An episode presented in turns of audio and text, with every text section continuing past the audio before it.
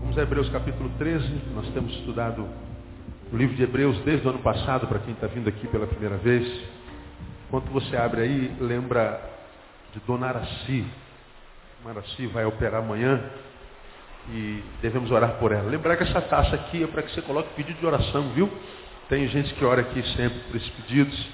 Você pode colocar pedidos ali em desejando. Então lembra de Dona Araci, que vai estar operando amanhã. Nós temos estudado o livro de Hebreus e aprendemos muitas coisas já sobre esse livro e disse aos irmãos que na minha concepção Hebreus é o maior tratado cristológico da Bíblia Sagrada. Quem quer conhecer a missão do Messias, o que Jesus veio fazer na terra e como ele fez, leia minuciosamente o livro de Hebreus, você vai aprender muito. Mas é um livro que não basta ler, tem que refletir, tem que parar, pensar e, como eu digo sempre, mastigar com os dentes do cérebro, porque senão a gente passa por ele e não entende nada.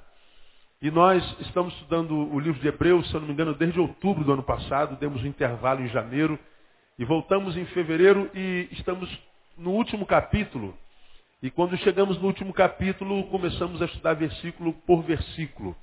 Estamos estudando o 13 terceiro capítulo, o último de Hebreus, versículo por versículo. Nós já aprendemos que Hebreus foi escrito para um grupo de judeus conversos que estavam sendo opressos pelos judeus que já estavam convertidos. Porque os judeus achavam que não bastava ser cristão agora, tinha que levar para o cristianismo os ritos judaicos. Então o autor de Hebreus escreve para os judeus convertidos dizendo, olha, eu tenho percebido que alguns de vocês têm achado que o que Cristo faz na vida não basta. Tem que ser Cristo mais religião. E aí o autor de Hebreus escreve dizendo, não, Cristo basta, a graça, a graça de Deus em Cristo Jesus basta. Então a, a, o autor de Hebreus percebeu que alguns cristãos estavam apostatando, não da fé, não estavam deixando Cristo para, para o mundo, não estavam abandonando a sua fé, não, estavam abandonando Cristo para a religiosidade. É o que a gente vê muito acontecer nos dias de hoje. Né? A pessoa aceita Jesus e, na verdade, vira um religioso, cumpridor de dogmas, de regras. Né? Se torna uma pessoa antipática, uma pessoa chata, antissocial. Não sabe falar de mais nada no mundo senão de Jesus. E quando fala de Jesus, fala besteira também. Né? E aqueles, aqueles grupos cristãos conversos estavam apostatando do, do Cristo para a religião. E quem apostata do Cristo para a religião, ainda que na religião está apostatado. Então Hebreus escreve nesse contexto. Nesse contexto combate o gnosticismo, que dizia que os anjos eram maiores do que Jesus, e nos primeiros capítulos, então, o autor combate o gnosticismo, que também é um ladrão de fé. Ah, o texto fala sobre o descanso eterno e o caminho para chegar no descanso eterno. Fala sobre os intermediários que, que os gnosticismos comparavam a Jesus como caminho também para Deus. Fala sobre, portanto, os intermediários. Fala sobre a figura de Melquisedeque, o, o, o estranho e difícil é, explicação Melquisedeque para quem o próprio Abraão, quando se encontrou no caminho, se ajoelhou e deu dízimo a ele. Né? Então Hebreus fala sobre assuntos profundíssimos. Mas quando chega no último capítulo, na, na, no, no último episódio do livro, ele começa a terminar o livro com esse versículo primeiro de Hebreus, capítulo 13, dizendo o seguinte, permaneça o amor fraternal. Como quem diz, olha, eu sei que eu escrevi para vocês coisas profundas. Escrevi para vocês assuntos difíceis de serem entendidos. Escrevi a vocês assuntos complicados para a maioria dos mortais. Mas se vocês não guardarem tudo que vos ensinei, lembra, o que tem que permanecer é o amor fraternal. Eu repito isso toda quarta-feira porque saber isso é questão de vida e morte. O que conta no final não é o quanto eu sei, não é a quantidade de informação que eu tenho, não é o que eu fiz para Deus ou para a religião. O que conta no final foi o quanto eu amei. Né? E, e, esse texto corrobora com 1 Coríntios capítulo 13, que diz que se não tiver amor, você não é nada. O que conta no final é quanto você amou. E os crentes deveriam ouvir isso. Porque crentes hoje vivem furnados na igreja, os crentes hoje vivem ah, construindo dogmas, doutrinas cada vez mais esquisitos, esquisitos, esquisitos. E tudo em nome de Jesus. Jesus é culpado dessa loucura evangélica toda que está aí. É? Hoje a gente não pode, por exemplo, mais comemorar Natal. Natal é legalidade para o diabo, porque Jesus não nasceu no dia 25 de dezembro, é verdade. Mas Jesus nasceu. E a gente comemora não a data, a gente comemora o nascimento de Jesus. Amém, amados? Jesus nasceu duas vezes, uma vez em Belém, uma vez em Belém, outra vez no meu e no teu coração. Então a, a, a, a gente diz, ah, se você comemora Natal é pecado. Agora não pode mais comemorar aniversário. Você não pode mais cantar parabéns para você. É big, é big, é big, é big, é big. Isso é do diabo. Não, não estou falando loucura não, é verdade.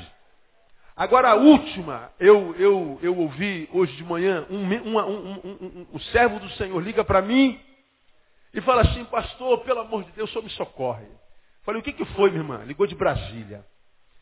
O que, que foi, minha irmã? Pastor, apareceu uma coisa nova na minha igreja que eu, eu não estou conseguindo engolir, porque eu sou apaixonado pelo meu cachorro, e, e, e eu não vou me desfazer do meu cachorro, e eu não estou concordando com a minha igreja, e aqui eu estou, o que, que tem um cachorro a ver com a igreja, meu? Ansioso para ela acabar de falar. O que está, minha irmã, o que, que tem um cachorro com a igreja, igreja com cachorro? O que está acontecendo? Não. A nova, pastor, é que a, um apóstolo teve na nossa igreja disse que nenhum crente pode ter cachorro pitbull porque pitbull foi uma cilada do diabo para alcançar algumas famílias. Todos os crentes que têm cachorro pitbull têm que sacrificar. E a mulher tem um cachorro pitbull. E ela falou, pastor, eu não vou sacrificar meu cachorro, então a irmã vai para o inferno. Com medo do inferno, ela estava pensando em sacrificar o pitbull e foi para sacrificar. Só que quando ela foi sacrificar o pitbull, ela falou, não, acho que eu vou para o inferno. Porque eu amo meu cachorro.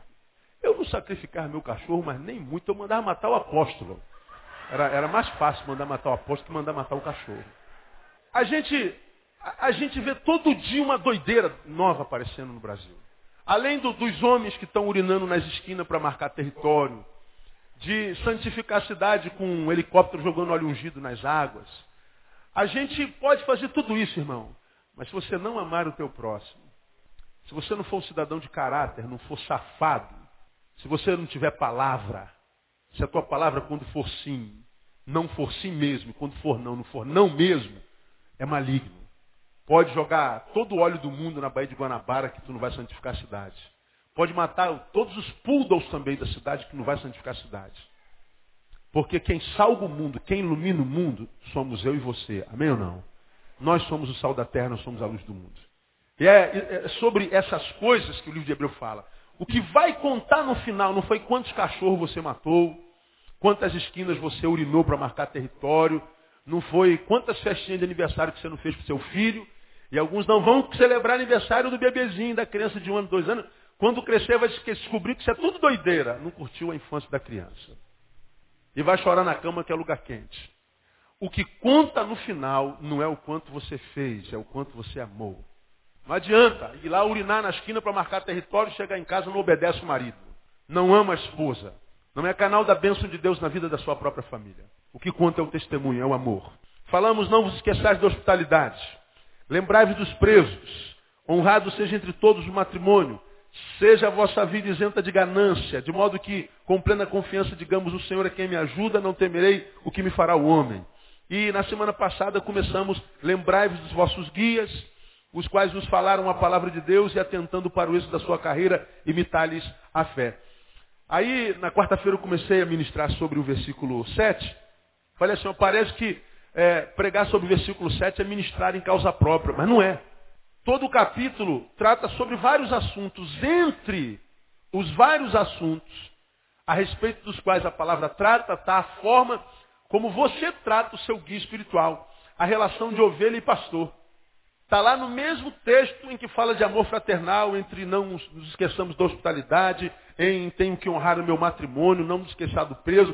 Tenho que tomar cuidado com a forma como, como eu me relaciono com meu guia espiritual. Há um modelo bíblico para a relação de ovelha para com o pastor. E nem sempre na igreja evangélica esse modelo bíblico é observado. E aí, nós levamos a vocês do capítulo 7, do versículo 7 até o versículo 17, que também fala da relação ovelha-pastor, que está escrito lá, obedecer vossos guias, sendo-lhes submissos, porque velam por vossas almas, como quem há de prestar contas delas. E ele diz por que, que a gente tem que obedecer, a gente tem que honrar e imitar o nosso líder. No finalzinho do versículo 17 diz assim, para que o façam com alegria e não gemendo. Por quê? Leia para mim. Isso não vos seria útil. Quando um pastor, um líder espiritual, um guia espiritual, exerce o seu ministério com tristeza, gemendo, com peso, por obrigação, debaixo de pressão, debaixo de calúnia, debaixo de fofoca, quando ele não consegue pastorear numa, numa comunidade saudável, ele está dizendo assim, ó, isso não é útil, não é para o pastor não, é para a ovelha. Ele está dizendo que quando nós estamos no ministério, onde o pastor trabalha com, com agonia de alma, com tristeza, com pesar, quando transforma o seu ministério num, emprego, tão somente num trabalho, quando, quando o que ele faz não flui do coração e da vocação que o Espírito Santo plantou dentro dele, quando isso não é realidade, ele está dizendo, ó, vocês todos perdem tempo. Nada do que vocês sentados aí estão, ou nessa convivência eclesiástica, é útil. Nada. E aí a gente percebe porque que em, em tantas comunidades a gente mais adoece do que é curado. A gente mais tem tristeza e, e deveres do que prazer em Deus. Por que, que a gente tem, tem tanta presença, mas tão pouco retorno da graça de Deus na nossa vida, a gente não consegue uma vida equilibrada? Porque dependendo da relação que a igreja tem com o pastor, portanto vice-versa, a igreja é profundamente prejudicada. Se a igreja está doente, adoece o pastor. Que doente adoece a igreja, que é mais adoecida, adoece ainda mais o pastor, que mais adoecida adoece a igreja, de modo que doente gera doente. Já teve a sensação que frequentar a igreja não adianta nada? Já teve a sensação de que estar aqui é perder tempo? Garanto que já. Quando é que acontece isso? Quando a vida estabiliza, quando a vida estagna, quando a vida não flui, quando do nosso interior rios de água viva não fluem. E por que, que muitas vezes não flui? Por causa de mim, que sou pastor, que estou doente, estou aqui amargurado, estou aqui gemendo, de modo que nada do que a gente ministre, mesmo que na autoridade do Espírito Santo, é útil para você. Entra aqui, sai aqui a gente perde tempo. Ganharíamos muito se estivéssemos em casa vendo a novela das oito, que não contribui com nada também. Então, a, a relação pastor e ovelha, ovelha e pastor nesse caso, é tão importante quanto honrar o matrimônio. Está lá no mesmo patamar. Como, como ah, lembrai-vos, ou, ou, não vos esqueçais da hospitalidade, porque alguns sem saber hospedaram anjo. E ele está dizendo, não adianta ser hospitaleiro, amar, honrar o matrimônio, lembrar dos presos, é, é, não ser ganancioso? Se a forma como você lida com teu guia, com teu líder, é uma forma maligna, uma forma desonesta, uma forma diabólica. Aí eu falei que nós íamos estudar nesses, nessas duas quartas-feiras como devemos tratar nossos guias espirituais. Isso não é ministração em causa própria. Isso é ministração para quem tem ouvidos. Quem tem ouvidos, ouça o que o Espírito diz à igreja. E eu falei que ia mostrar isso fazendo alusão, chamando a atenção, a sua atenção para os verbos desse versículo. Lá no versículo 7 diz, lembrai-vos dos vossos guias. Primeiro verbo qual é, portanto? Lembrar. Os quais vos falaram a palavra de Deus. Qual outro verbo? Falar. Ah, e atentando para o êxito da sua carreira, qual outro verbo? Atentar. Imitar-lhes a fé. Qual outro verbo? Imitar. Semana passada falamos sobre o verbo lembrar. Lembrai-vos dos vossos guias. O que é lembrar dos vossos guias? é, é só não ter amnésia em relação ao nome dele? Não é isso. Lembrar é muito mais. Falamos que lembrar pressupõe aprendizado. Só posso lembrar do que esqueci. Se esqueci, um dia eu soube. Está aqui. Está aqui. Eu só não posso é, é, permitir que isso que está aqui perca o seu poder em mim. Ele não pode cair no esquecimento. Lembrar. Lembrar é, é, é, é não esquecer, é é, tem a ver com, com aprendizado. Para lembrar, eu preciso de, de reflexão. Aí fizemos alguma, alguma, um exercício com os irmãos bem prático na quarta-feira passada, né? Cantamos algumas musiquinhas que a gente cantou há 25 anos atrás. O tempo passa, o tempo voa, continua numa boa. Já nem existe mais por Consabamelinos há 20, 30 anos. Quantos anos você não canta essa, essa música? Não adianta bater, que eu não deixo você entrar. As caixas pernambucanas. Casa pernambucana, seu filho que tem menos de 20 anos não conhece. Porque nós cantamos essas músicas há 20, 25 anos atrás. E você não ouve isso aqui há 20 anos atrás. Mas quando eu puxo a musiquinha, não adianta bater. O que, que acontece na tua mente? Traz do inconsciente para o consciente, vem a lembrança e a tua boca pronuncia. Lembrei.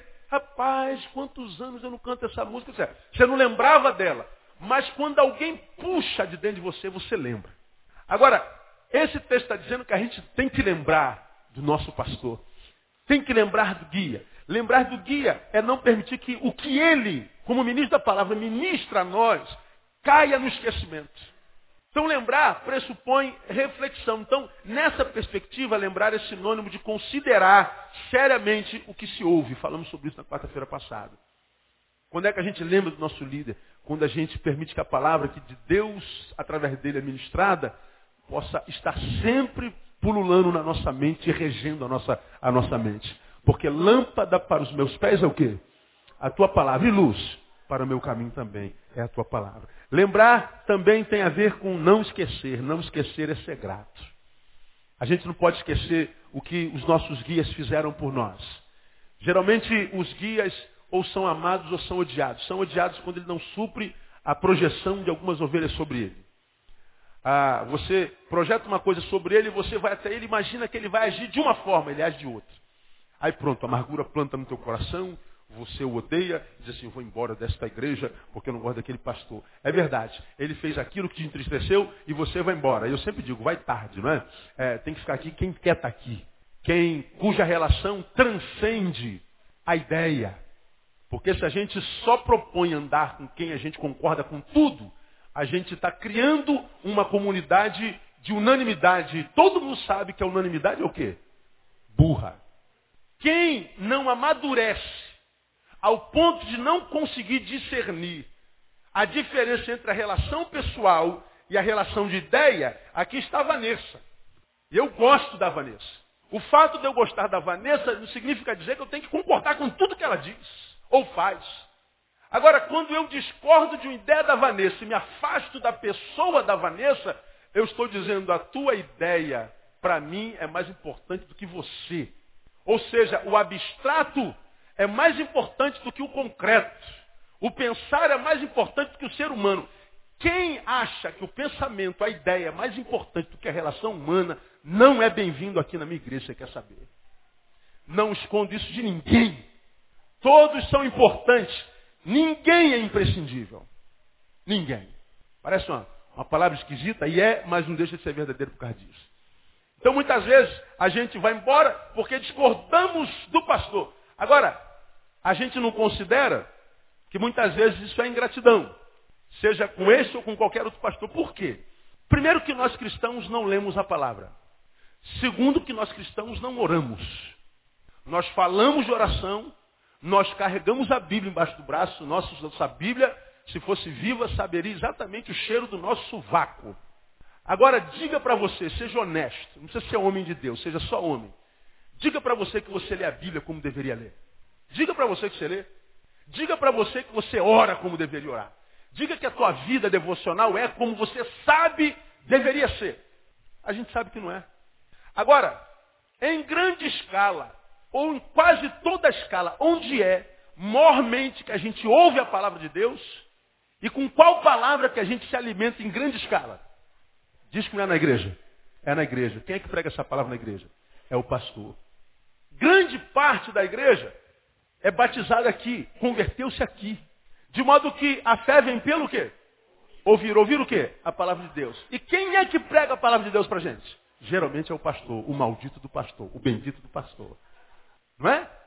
De modo que se há fé no teu coração, essa fé foi plantada pela palavra de Deus. Mas quem foi o instrumento que conduziu a palavra?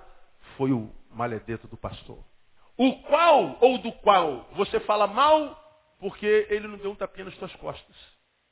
Ou seja, a fé que ele plantou não gera gratidão. Mas dizer, não falar que teu cabelo novo ficou bonito, pronto, gera tristeza e amargura.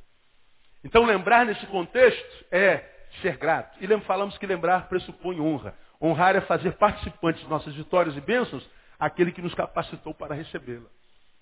Você é produto em grande escala da palavra do seu pastor. O que você é enquanto gente hoje se deve em grande escala à ministração que você recebe na sua igreja. É só você fazer uma, uma retrospectiva. Ver quem você era, por exemplo, há dois anos e ver quem você é agora. Veja como você chegou na sua igreja, veja como é que você está agora. Evoluiu ou evoluiu? Se evoluiu, permanece, merece, porque é burro. Porque a gente não pode estar no lugar onde a gente decresce sem, sem lutar contra esse decréscimo. Agora, se evoluiu, evoluiu por quê? Por causa da convivência, por causa da ministração.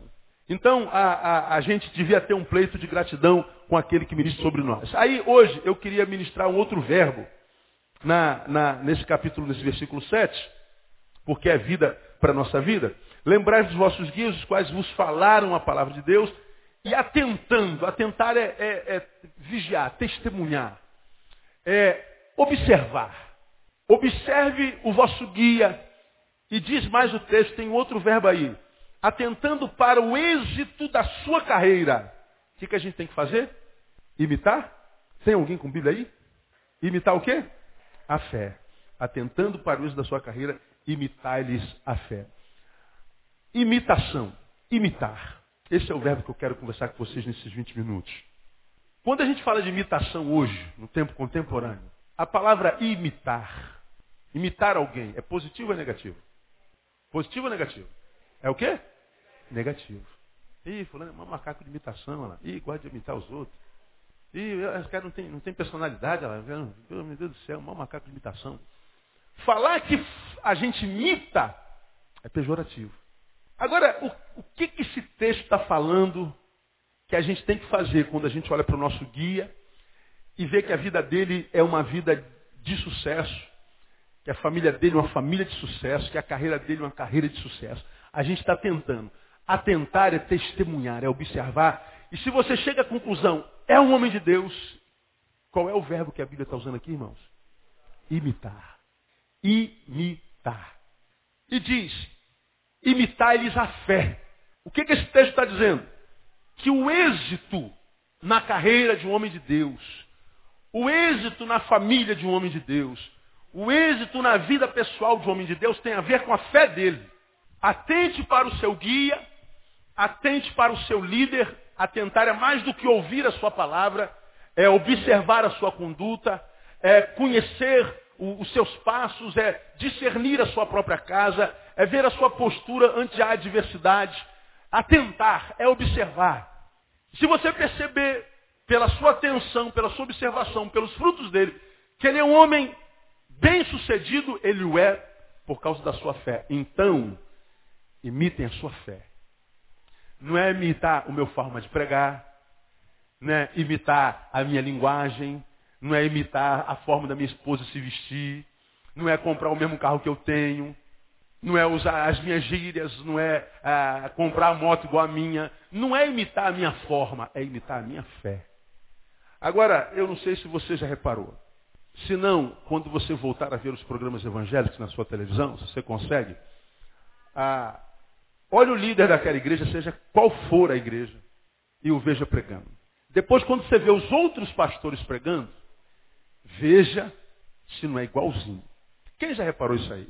Ah, todo mundo repara. Não tem, tem um cego aqui, né? Pois é. Olha, tem uma que até a mãozinha torta, assim. Todos eles têm a mãozinha torta. Pode reparar. A voz de todos eles é rouca. A imitação está na forma. Nós olhamos o seu modelo vivencial e imitamos a forma. Não é isso que a Bíblia está dizendo aqui. Claro, é óbvio que quando a gente está debaixo da administração de um mestre, nós carregamos algumas, algumas características daquela pessoa. A gente admira um professor e a gente acaba é, é, reproduzindo as características daquele professor. Convivemos com ele muito tempo, a gente acaba é, adquirindo algumas características daquele professor, daquele pastor, é normal. Mas carregar essa característica não é uma, não é uma imitação, é uma influência. Mas quando a Bíblia fala imitar-lhes, o verbo imitar, é, hoje ele é pejorativo, ele pode parecer falta de personalidade. Mas ele também pode ser positivo é tomar alguém, por exemplo. Quando é que a imitação é positiva? Eu quero mostrar para vocês. Porque se a Bíblia diz que a gente tem que imitar, primeiro está dizendo, a gente tem que ter quem ou a quem imitar. Eu vou mostrar isso para vocês já já. Quando é que a imitação é positiva? Primeiro, quando não é apenas, não é apenas da forma, do exterior, como eu falei, sim do caráter, do proceder. Até porque hoje a nossa geração, a sua geração, sofre de um problema grave. Falta de referenciais. Diferente da minha geração. Quando eu era jovem, Nós tínhamos alguns ídolos. Vamos lá, quem é da minha geração e tem 40 anos aí, um pouquinho mais? Me lembrem alguns ídolos do futebol, por exemplo. Zico. todo mundo fala Zico. Não, não, então fala mais um, por favor. Isso, pô, Robertão, tem que atrair. Esse flamenguista não tem jeito, né, cara? É, Flamengo é uma religião, religião do inferno, mas é. Né? É. Aí, a gente fala assim, Zico, Roberto Dinamite e outros que estão por aí, mas nós somos cariocas, são os nossos ápices. O Zico era bom jogador e foi o melhor do Brasil. E não era só bom jogador, ele era um exemplo dentro do campo e onde mais? Fora do campo. A molecada toda queria ser igual Zico. Roberto era exemplo dentro de campo e fora de campo. Hoje não. O que eu faço dentro de campo, o que eu faço fora de campo não interessa. E aí aparecem os animais da vida. Aparecem os Ronaldos da vida. Aparecem os jogadores que são é, referenciais para uma geração de moleques. Mas são, embora craques no campo, estão sempre nas páginas policiais de jornais, nas páginas de fofoca dos jornais. E lá nas páginas onde eles também são escândalos, eles continuam sendo referência para as nossas crianças. Quem são os ídolos dos nossos filhos? Eu tenho uma filha de 13 anos que é, que é flamenguista doente. É um, uma cruz que eu tenho que carregar na minha vida. Não é? Uma benção, né, amor? Uma filha linda. Né? E ela tem personalidade. Eu gosto dessa personalidade dela. Ela, ela é flamenguista doente. E ela acompanha futebol. Chega da escola, liga a televisão, não tira a roupa. Joga a mochila lá em cima de qualquer coisa, senta no sofá, Globo Esporte. Quem fez o gol, quanto é que foi o jogo, onde, quando é que vai jogar. E ela acompanha cada jogo vê o gol, aí, aí fala daquilo. Pô, que cara burro, como é que perdeu um gol desse? Meu Deus do céu. Ela participa, ela não só torce, ela participa. Ela sabe o nome de tudo, o nome de todos, ela sabe a escalação de tudo, ela sabe o calendário de tudo. Ela simplesmente participa. E eu não a impeço. Mas ao mesmo tempo me preocupo quando posso converso, porque os ídolos delas, dela, só podem ser líder enquanto com o pé na bola. Quando tira o pé da bola, eles já não são referenciais para nada, senão de desgraça e maldição. Desliga o seu celular, irmão. Não são referenciais para nada. Nós não temos referenciais. Nós não temos a quem imitar. Diga uma referência de família nessa geração. Diga uma referência de caráter. Diga uma referência de ética. Diga uma referência de, de, de, de, relação com Deus que esteja pertinho de nós. Referenciais são as grandes necessidades dessa geração. Quando a Bíblia diz que a gente tem que imitar, a gente tem que imitar por causa do proceder. Aí eu quero levar você a 2 Tessalonicenses, volta um pouquinho a tua, tua página. Eu quero mostrar uma coisa que a Bíblia fala sobre imitação, porque é bom que você entenda a palavra de Deus. Conhecer a palavra de Deus nos livra de muitas dores, inclusive dores que nos são, nos são, nos são impostas pela própria igreja. Veja o que diz 2 Tessalonicenses, capítulo 3. É importante aqui. Versículo 6. Olha aqui que Paulo está dizendo aqui. Mandamos-vos, irmãos, Olha o apelo que ele faz, veemente. Em nome do Senhor Jesus Cristo. Ele apela ao nome de Jesus. Em nome do Senhor Jesus Cristo. Que vos, o quê? Aparteis de todo irmão que anda desordenadamente, não segundo a tradição que de nós recebeis. Por quê? Porque vós mesmos sabeis como convém o quê? Imitar-nos pois que não nos portamos desordenadamente dentre vós. Paulo está dizendo assim, olha, nós temos a obrigação de nos imitarmos. Nós temos obrigação de achar pessoas com as quais nós possamos colar, das quais nós possamos receber influência e por isso nós precisamos cuidar da pessoa com a qual nós temos andado. Mais adiante Paulo diz assim, os bons costumes, os maus costumes fazem o que mesmo? As más companhias corrompem os bons costumes. Paulo está dizendo que se você não cuidar da tua companhia, o que de bom foi gerado em você pela palavra é perdido. Quando é que um ser humano perde tempo na vida? Quando ele não cuida das suas amizades. E eu digo o seguinte, já preguei sobre isso aqui detidamente. Para mim, a maior arma do diabo, a mais poderosa, contundente e usada arma do diabo hoje, para destruir, desconfigurar a obra de Deus na vida de um ser humano, desconfigurar a educação de pais na vida dos seus filhos, se chama amizade. Casou com aquele jovem, minha irmã, há 15 anos atrás, há 10 anos, 5 anos atrás. Era um jovem pelo qual você se apaixonou por causa do caráter, do espírito aventureiro, porque não tinha medo do trabalho, temia Deus. Um jovem que era exemplo para você, você não se apaixonou só pelo macho que ele era, mas pelo ser humano que ele era. Hoje, depois de cinco anos, como é que está seu marido? Perdeu a fé? Não gosta mais de trabalhar, acorda tarde, não te trata mais com carinho, já não valoriza mais as coisas de Deus, as coisas da ética e da moral? É, pastor, como é que o senhor sabe? Meu marido está vivendo esse processo de deformação. Pode contar que começou com as amizades que ele arrumou no mundo. Você tem duas filhas, como eu. Se a sua filha foi criada no Evangelho, numa família balizada, com amor, com carinho, com afeto, se apaixona por um safado desse que tem na vida aí, essa paixão pode transformar sua filha numa inimiga. Por quê? Mais amizades. Colou com gente errada. Você está aqui fuma maconha. Está me ouvindo pelo site, fuma maconha. Quem te levou ao primeiro, primeiro tapinha de maconha? Não foi aquele teu brother? Ô, brother, tá com medo, irmão? Tu é homem ou tu é um rato, pô? Tá com medo de dar um tapinha? Aí você, para não ficar mal com a rapaziada, deu o primeiro traguinho. Hoje você está aí na merda. Tentando se livrar do crack. Que o teu amigo, há cinco anos atrás, te ofereceu no início, te iniciando na droga, na droga de vida, te dando um cigarrinho de maconha. Amigo, ninguém hoje está quebrado na vida sem que tivesse começado por uma má amizade.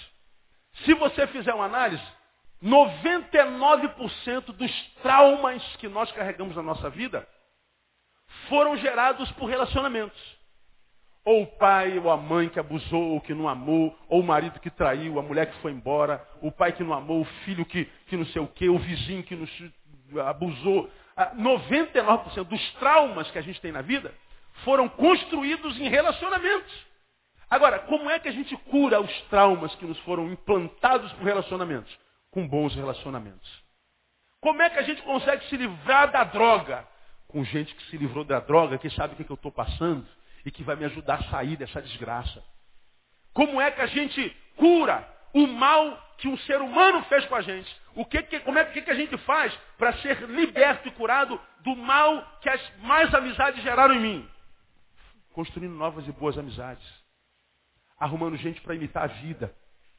Arrumando gente que, com quem, depois de estar, eu perceba que melhorei. Gente que passa pela minha história, porque você sabe que tem gente que entra na nossa história e passa pela nossa história. A vida é cíclica.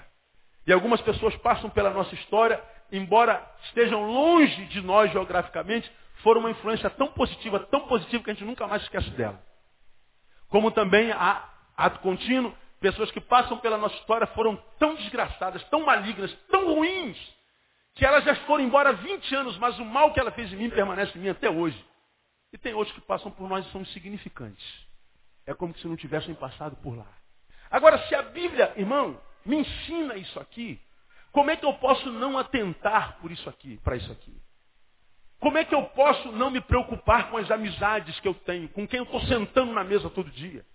Faça uma análise das tuas amizades.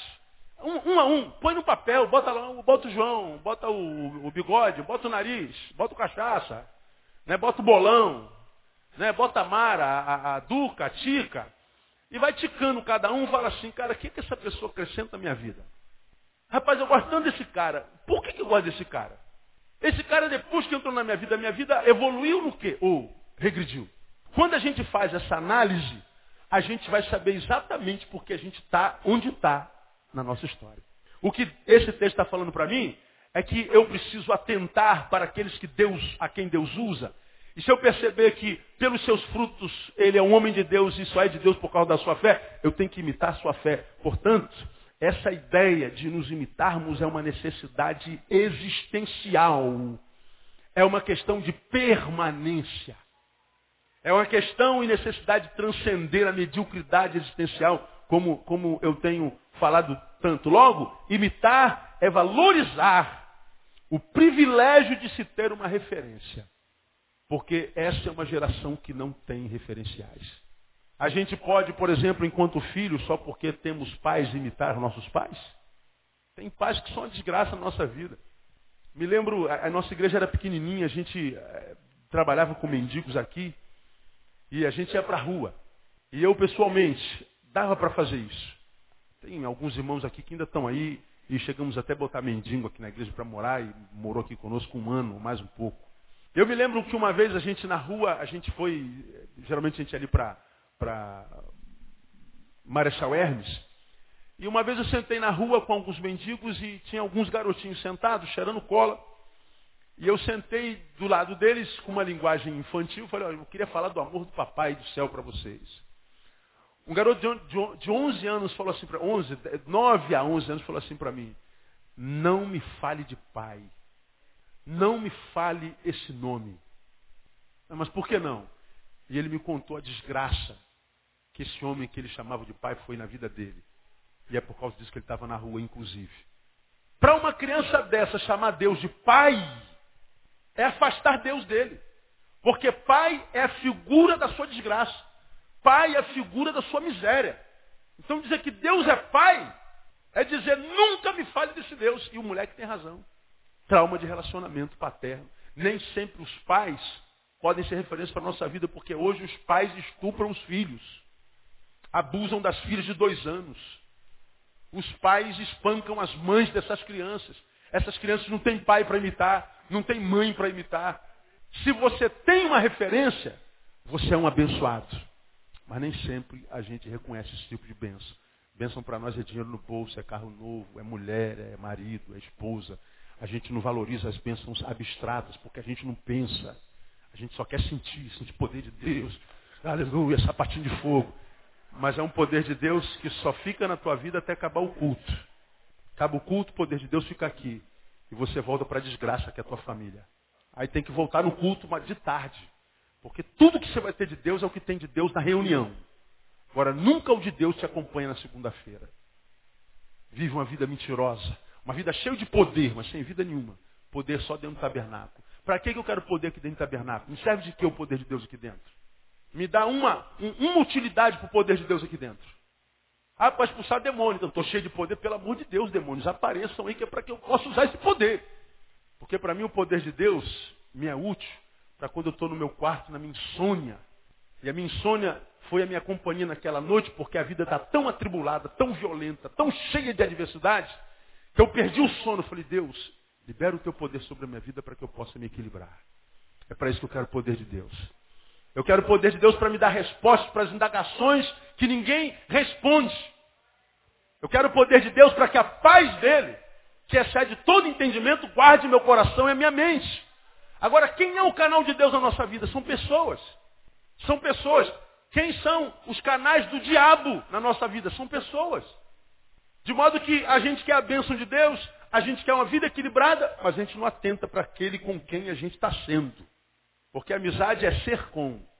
Olha a tua vida. Como você chegou aqui, como é que você estava algum tempo atrás? Olha onde você sentava no tempo. quando a gente está bem com Deus, a gente vai sentando no primeiro banco, não quer dizer que todo mundo está aqui no primeiro banco está bem com Deus, nem quem está no último banco está mal com Deus. Agora, quem esteve bem vai ficando mal, ele vai sempre chegando por trás. Agora, veja se as suas amizades não têm a ver com isso aí. Imitar a fé é valorizar o privilégio de ter uma referência. De ter alguém a quem imitar de ter alguém, quando você não sabe o que fazer, pensar assim, cara, como é que de repente ele agiria nessa hora? Ah, eu penso em Jesus, é, eu também sempre penso. Mas como Jesus nunca eu pego nele, eu às vezes preciso de um colo. Eu às vezes preciso de, um, de uma palavra que fale aqui bem pertinho de mim, de, de uma perda de mão. Preciso de um torpedo. Né? Então ter alguém do lado é muito importante, porque foi ele quem disse, não é bom que o homem esteja só. Todavia, antes só do que mal acompanhado. Então, se você tem a quem imitar, levanta a tua mão para o céu, irmão. Porque essa geração não tem referenciais, ela não tem a quem imitar. E, portanto, não tem como não imitar, elas imitam os que não prestam. Quando a gente imita a quem não presta, a gente cria uma sociedade imprestável. E olha para a tua sociedade. Quando é que tal imitação é positiva? Segundo, quando tal imitação, porque é imitação da fé, tal imitação é a comprovação da fome espiritual daquele que a possui. Ora, só imita a fé Quem tem fome espiritual. Porque quem não tem fome espiritual é idólatra e quer que a sua imagem seja adorada, ele imita a forma exterior. Vou me vestir como ele, vou falar como ele, vou impostar a minha voz como ele, vou usar os braços como ele, de modo que vão olhar para mim, eu pareço com o pastor fulano, eu falo com o pastor fulano, eu, o pastor fulano. Pois é, e daí? Agora, se eu imito a fé, imitar-lhes a fé é porque eu tenho fome espiritual. Agora, grave o que, que eu vou lhe falar. O alimento que Deus libera a cada um de nós, libera a proporção da nossa fome. Imagine, 9 e 29. Você hoje só almoçou, não comeu mais nada. Acaba o culto, você chega em casa. Não sei se, se você faz como eu. Estou com fome, a gente chega em casa e vai direto para onde? Para a comida, para a cozinha. E na cozinha vai para onde? Para a geladeira ou para o fogão? Para o fogão. É, alguns para a geladeira. Agora, quando a gente vai para o fogão, a gente faz o quê? O que, que você faz?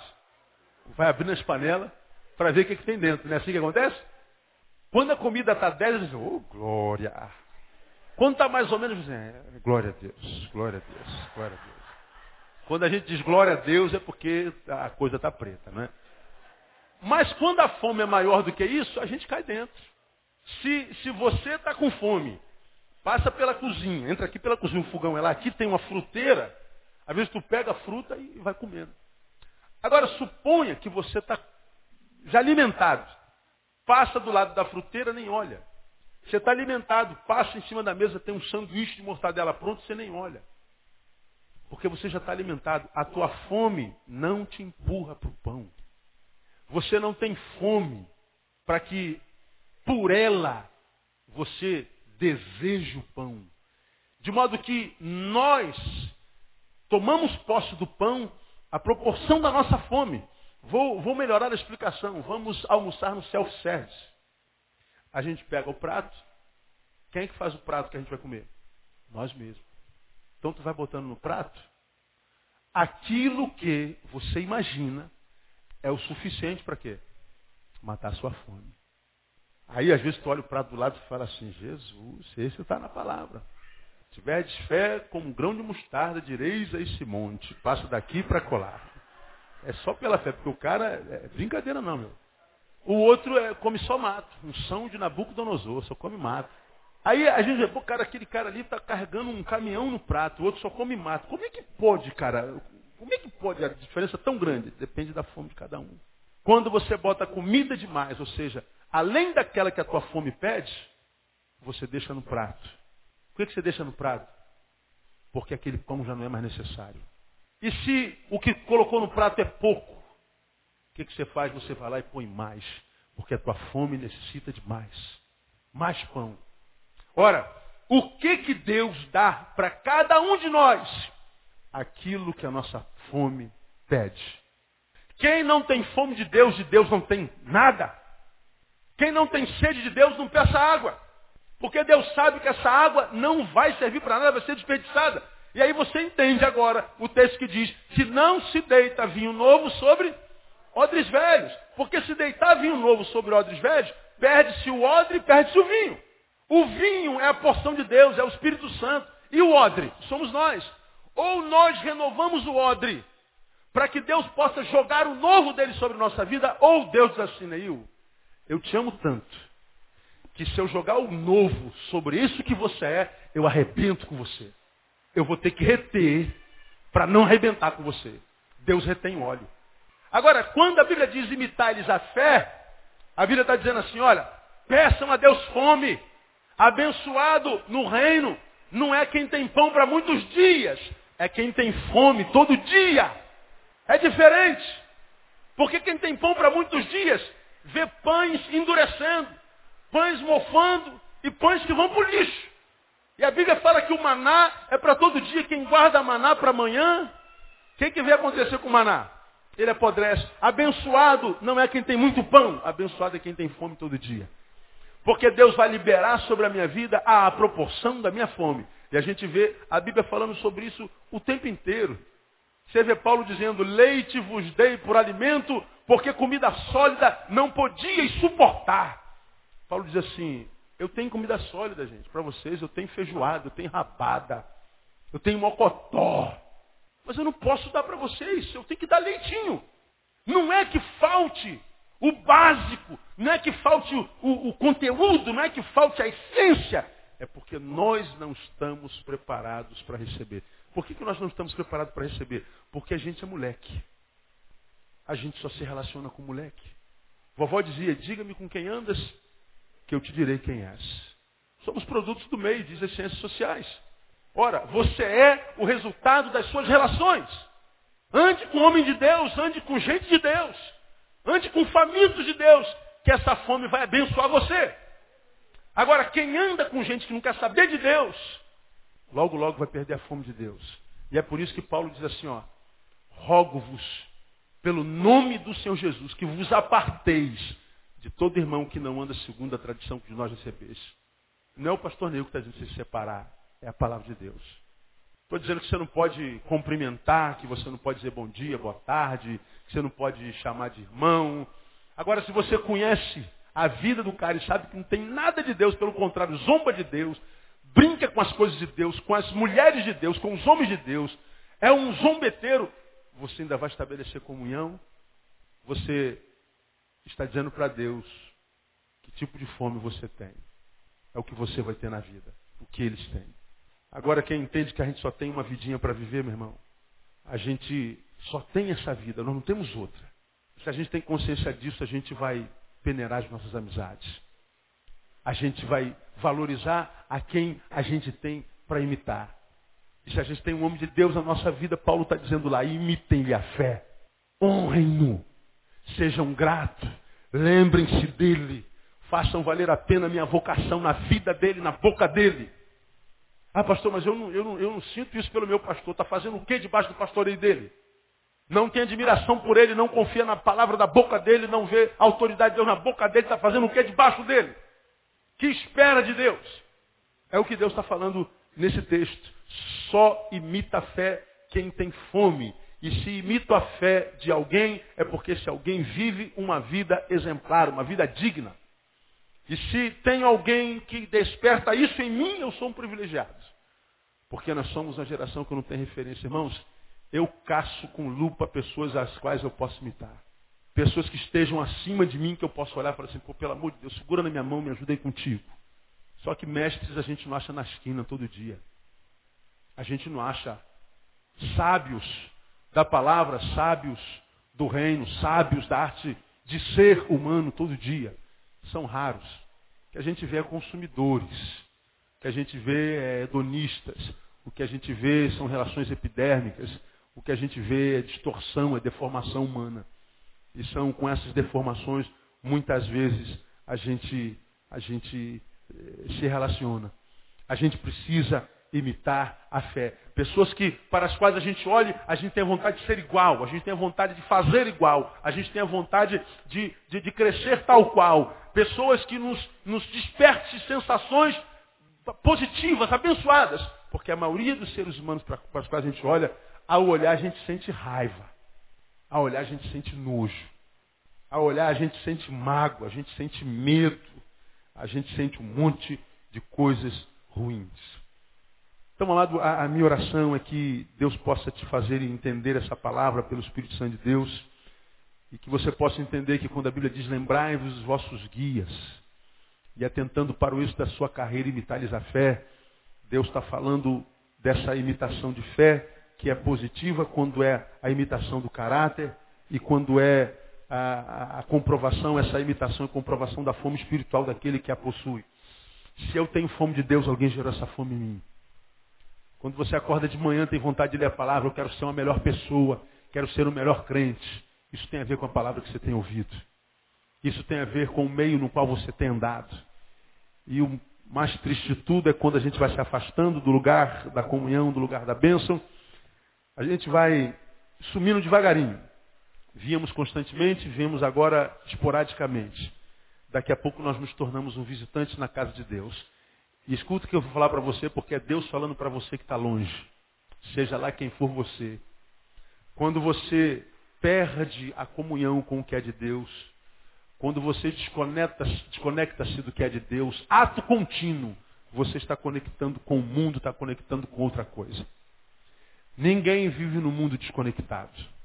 Perdeu a comunhão com a igreja? Está em comunhão com outro grupo, não está? Onde é? Na faculdade? No trabalho? Na tua rua? É onde é? No teatro? É o quê? O que, é que te fez mudar a visão sobre o lugar da comunhão? Ah, pastor, eu cresci intelectualmente, eu desenvolvi. Agora eu sou homem sábio, me formei em filosofia. Engraçado, eu conheço um monte de gente formada em filosofia, que quanto mais estuda filosofia, mais apaixonado por Deus é. Conheço gente que é formada em psicanálise, terapia humanista, existencialista, psicanálise clínica, lacaniana, sexualidade. Conheço gente que estudou pra caramba. Eu até falar outra palavra, mas não posso. Né? Estudou a beça. Mas quanto mais estuda, mais se apaixona pela palavra de Deus. Mais se apaixona pelo Deus da palavra. Então não é o que a gente estuda, é como a gente percebe o estudo que a gente estuda. É a influência que esse estudo gera para nós. É que vai nos afastando de Deus, nos aproximando de Deus. Meu irmão, não há vida longe daquele que disse, eu sou o caminho, a verdade e a vida. Cola nesse Jesus e acha os homens dele no caminho. Porque disso depende a tua permanência na casa de Deus, no caminho de Deus, na presença de Deus. Deus te abençoe com essa palavra. Se você recebe, aplauda o Senhor por ela. Vamos ficar em pé.